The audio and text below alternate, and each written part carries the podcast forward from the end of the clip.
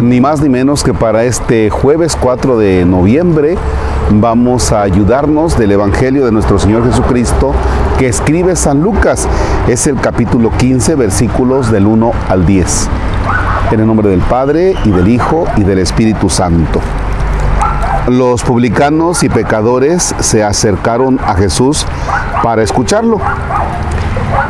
Por esto los fariseos y los maestros de la ley lo criticaban entre sí. Este hombre da buena acogida a los pecadores y come con ellos. Entonces Jesús les dijo esta parábola. Si alguno de ustedes pierde una oveja, de las 100 que tiene, no deja las otras 99 en el desierto y se va en busca de la que se le perdió hasta encontrarla. Y cuando la encuentra, se la carga muy feliz sobre los hombros. Y al llegar a su casa, reúne a los amigos y vecinos y les dice, alégrense conmigo porque he encontrado la oveja que se me había perdido. Yo les digo que de igual modo habrá más alegría en el cielo por un pecador que se vuelve a Dios que por 99 justos que no tienen necesidad de convertirse. Y si una mujer pierde una moneda de las 10 que tiene, no enciende una lámpara, barre la casa y busca cuidadosamente hasta encontrar la perla y apenas la encuentra, reúne a sus amigas y vecinas y les dice, alégrense conmigo porque hallé la moneda que se me había perdido. De igual manera, yo se los digo, hay alegría entre los ángeles de Dios por un solo pecador que se convierte. Palabra del Señor. Gloria a ti, Señor Jesús. Fíjense que en este texto hay una palabrita clave. ¿Cuál es la palabra clave?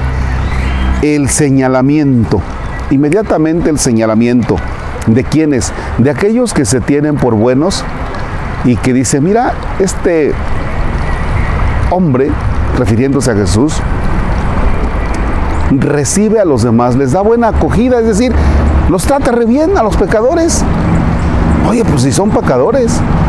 Y entonces, ese es el señalamiento al que me refiero no le dan chance a la persona que tiene un distintivo pecador, no le dan chance de acercarse a Jesús para el cambio de vida.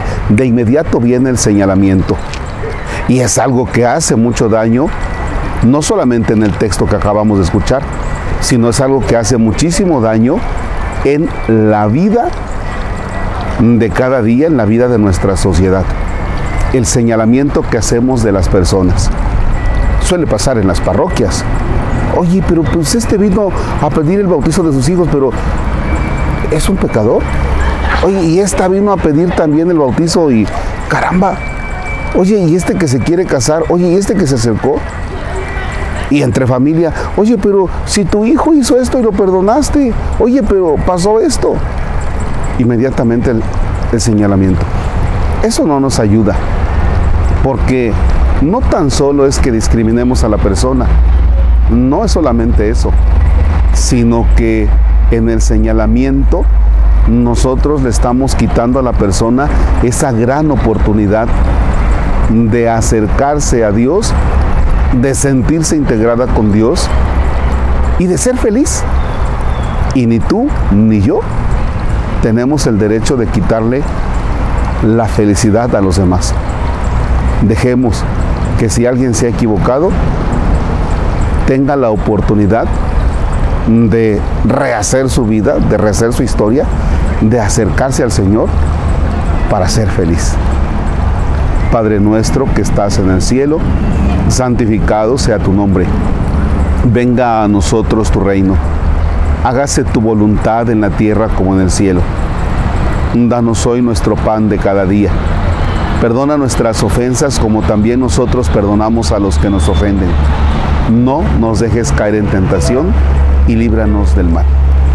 Y bien, en, este, en esta mañana yo quiero hacer un Ave María porque mientras estábamos grabando vinieron unas personas y nos dieron un donativo para nuestra parroquia. Muchísimas gracias.